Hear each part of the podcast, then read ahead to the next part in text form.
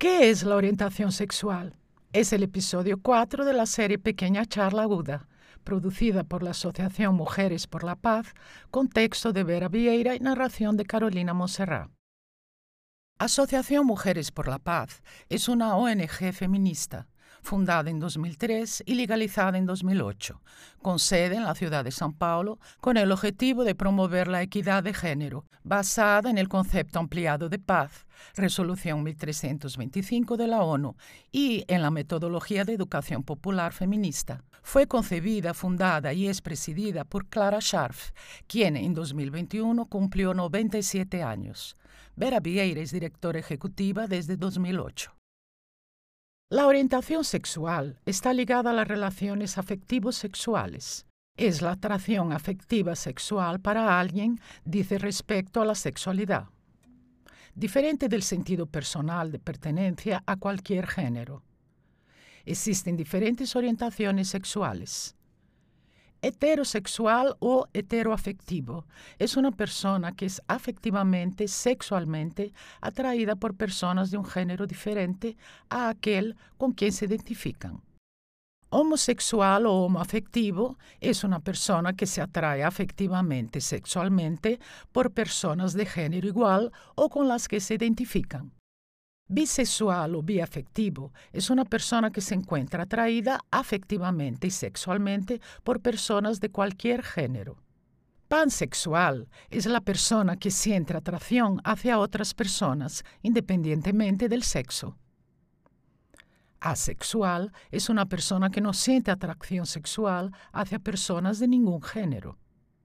La exclusión de la homosexualidad como enfermedad mental fue revisada por la Organización Mundial de la Salud, OMS, solo el 17 de mayo de 1990 y ratificada en 1992.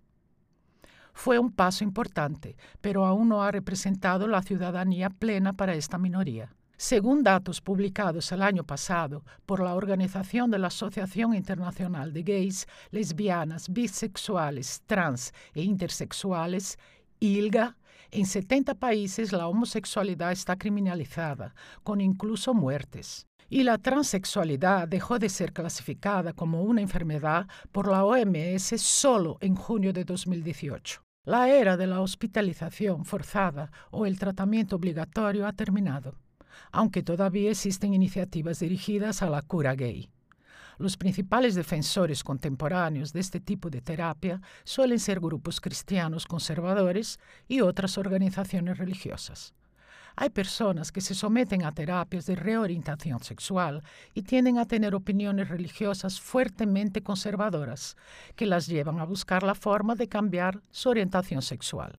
La terapia de reorientación sexual, también llamada terapia de conversión o terapia reparativa, comprende un conjunto de métodos destinados a eliminar la orientación sexual homosexual de un individuo.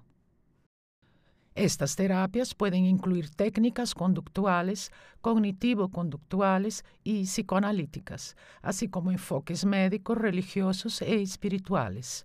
Este tipo de procedimiento ha sido fuente de intensa controversia en Estados Unidos, Brasil y otros países. El consenso científico es que tales terapias no son efectivas y pueden causar daño físico y psicológico. No hay suficientes estudios científicos para concluir que los esfuerzos recientes para cambiar la orientación sexual hayan sido efectivos. Aunque los datos confiables sobre la seguridad de estas terapias son extremadamente limitados, algunas personas han informado que este tipo de técnica les perjudica. La angustia y la depresión se agravan. La creencia en la esperanza de cambiar la orientación sexual, seguida del fracaso del tratamiento para lograr este objetivo, se identificó como una causa importante de sufrimiento y una autoimagen negativa. Pero también podemos citar avances, como por ejemplo el matrimonio entre personas del mismo sexo, que fue reconocido en muchos países. En Brasil se produjo la igualdad de la unión homoafectiva estable en 2011. El matrimonio civil fue aprobado en 2013 y el derecho a la adopción por parejas del mismo sexo en 2015. Según el Real Colegio de Psiquiatras, A pesar del casi un siglo de especulaciones psicoanalíticas y psicológicas, no hay evidencia sustancial que apoye la sugerencia de que la naturaleza de la crianza de los niños o que las experiencias de la primera infancia desempeñen algún papel en la formación de la orientación fundamental de una persona heterosexual u homosexual. Parece que la orientación sexual es de naturaleza biológica, determinada por una interacción compleja de factores genéticos y el entorno uterino temprano. Por tanto, la orientación sexual no es una elección.